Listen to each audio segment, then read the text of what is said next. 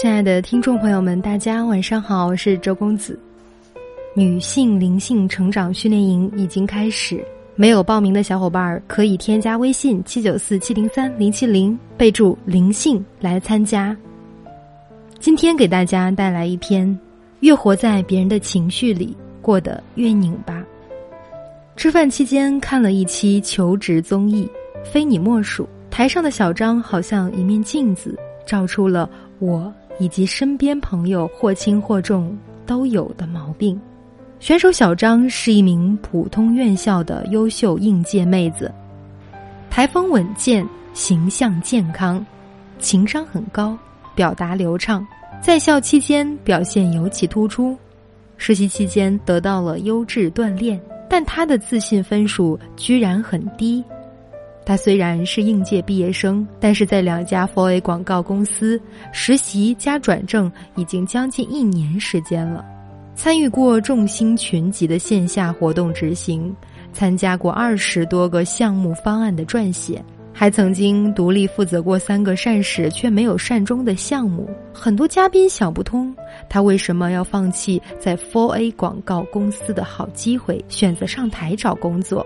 几番询问之下，小张剖析出自我在上份实习的半年里接了二十三个项目，但是做成的只有五个，觉得没有成就感、安全感和存在感。他还说自己是一个很纠结的人，无论什么工作，只要有认可我的老板，觉得我可以栽培或能发挥作用，我才能觉得工作有动力。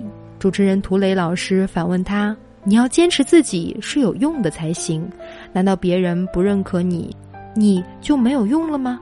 观察员补充道：“一个员工不要活在领导的情绪里面，你不用因为领导一时的评判来决定自己的价值。很多年轻人容易受到上级情绪的影响，甚至愿意遇到一个每天笑嘻嘻的领导，但是对于领导的价值。”不在于他的情绪，在于他能让你学到什么，这才是最有价值的领导。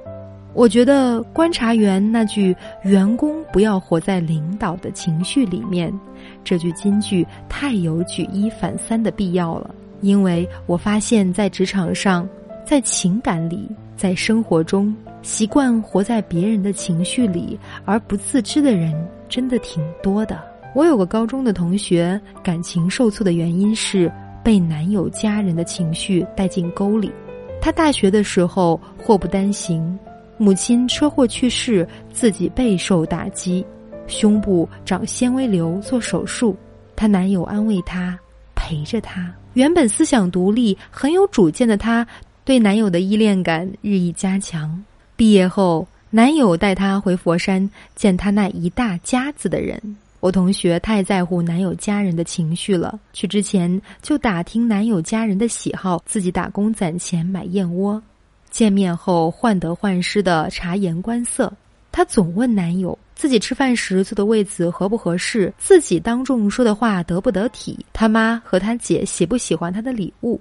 有次她无意间听到男友妈妈打电话说：“儿子，女友带着燕窝来家里，才毕业就这么浪费。”他生怕别人对他没有好感，而更加有表现，但其实整个人更加拧巴和紧绷。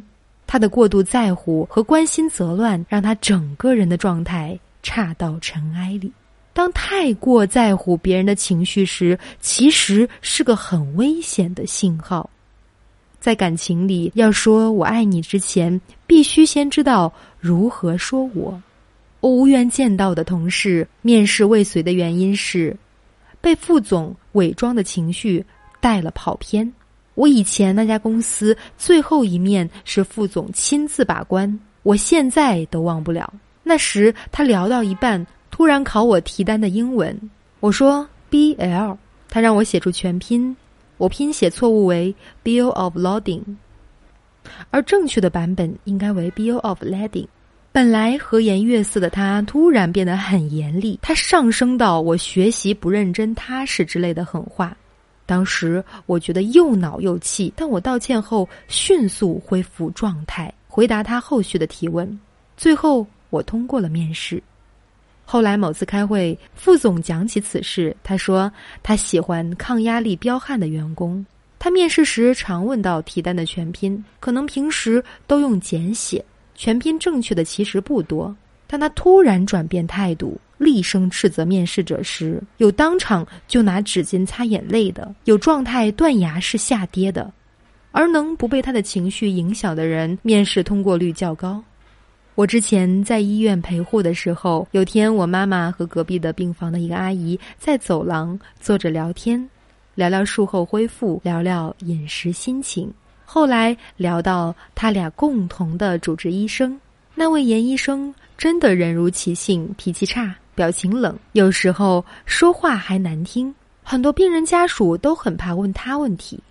我也从来没有见过这么拒人以千里之外的医生。阿姨说自己生着病本来就很脆弱，为什么严医生从来不给她好脸？阿姨越聊越生气，看我妈没有顺着她的话接着说，还问问严医生对我妈凶不凶？我妈安慰起阿姨：医院里很多医生护士忙得连轴转，大多数也很亲切友善。严医生确实态度不太好，但医术挺精湛，说不定他生活遇到挫折，情绪不佳。说不定他工作忙来忙去，脾气不好，或者本身性格就是这样。阿姨听了还不消停，还继续怨声载道。我妈笑着打断阿姨：“咱们现在哪有体力去在意别人的情绪？目前最重要的是保持好心情。我们有限的精力是要用来留着对抗病魔的，而不是用来对抗极个别医生的坏情绪的。”看着阿姨不再抱怨，我妈又继续趁热打铁。有时候确实也会觉得严医生好像不太把我们当回事儿，但反过来想一想，可能人家是把这个病不当回事儿呢。我们也不要把这个病当回事儿。我当时在一旁看着我妈这位退休教师在发挥余热，脑子想起一句话：所谓大难不死，必有后福。这个后福就是想开了。生命的每天都很宝贵，没空活在别人的情绪里。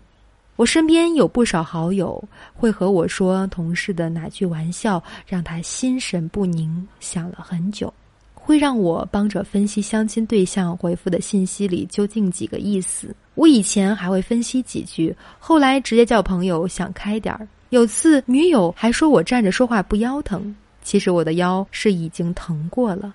活在别人情绪里。让自己受害匪浅。我初中时被班主任误会作弊，那天班主任监考，我提前交卷在外面玩，结果考完被莫名其妙的抓到讲台上，当着全班的面，班主任甩出一张纸条，说是我写给前桌的。我本能的拒绝，班主任拿出我的试卷，草草比对了一下，说字条和我的试卷上笔迹相同。看我不认，他拔高到缺乏诚信、道德堪忧的高度，我委屈的哭了。班主任还把我的试卷揉了扔了出去。后来真正传字条的同学上台跟班主任说出真相，这事儿才算结束。这对我来说阴影级别的事件，让我讨厌班主任，也讨厌班主任教的数学。初三时，我们好几个老师找我谈话，鼓励我学好数学。我才加油自学，终于改变总被数学拖后腿的局面。其实想想多没劲儿啊！因为别人的误会，竟然对自己的数学成绩破罐破摔。后来我发现，很多人跟我一样，因为不喜欢一个老师而不喜欢一门学科。其实想想，真的亏大了。每当我为生活中低素质、零口德的人郁闷的时候，我就扪心自问。别人敢上刀子嘴，我还在这里玻璃心呢。别人的评价干嘛成为我的心情风向标？他把我含在嘴里，我至于把他放在心里吗？能不能惜命一点？为这种人，至于搭上自己的内分泌吗？不要活在别人的情绪里，不要把它当做一句知易行难的口号，而要成为循序渐进的修炼。对于如何日益降低他人情绪对自己的影响程度，我有一些针对性的训练要点：一、定期自省自己在每份关系中的独立程度；当自己失去重心时，需要重新定位，并且进行纠偏。二，尽量提高自己为人处事的能力。当别人有情绪时，确定与自己无关后，别盲目自我问责。三，情绪被人影响了，尽快的拨乱反正，可以转移注意力找乐子，或站在对方的立场上想问题。我有个朋友生气了就想去买彩票，幻想中奖，甚至忘了生气。何必在别人的刀子嘴里豆腐心的活着？何必在别人的坏情绪里玻璃心的活着呢？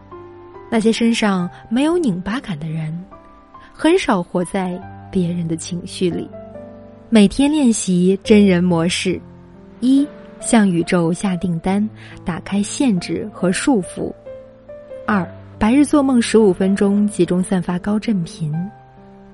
三、一整天只说真相，不说幻象，警醒余光。四、一整天在做每一件事情之前，都先邀请高级智慧们协助帮忙。五、一整天在自己力所能及的范围之内去做自己最兴奋的事情，做到极致，并对结果零期待。六。当你有不得不做的事情需要做时，屈服、接纳，以和平的心态去做。七，一整天在自己力所能及的范围内去高端体验，最大化的提升自己的值得感和配得感。八，花钱和收钱时表达赞赏和感谢，形成金钱的能量回流。九，去虚拟消费。形成金钱的能量回流。十一天结束时去感恩，并分享一天当中的所有奇迹。十一感觉不好时，如果可以放下所有的事情去疗愈清理，直到自己感觉和平为止。可能会有朋友们问：怎么向宇宙下订单，打开限制和束缚？什么样的白日梦才是高振频的呢？怎样才能一天只说真相不说幻象？如何形成金钱的能量回流？如何去虚拟消费？如何在一天之中去感恩奇迹？如何在感觉不好的时候去清理和疗愈，直到自己感觉和平为止呢？可以报名参加史上最科学、最系统、最高效、最落地的灵性经典课程。想要报名参加的朋友，可以添加微信七九四。七零三零七零，备注“灵性”两个字，通过微信的添加。今晚的分享就到这里，晚。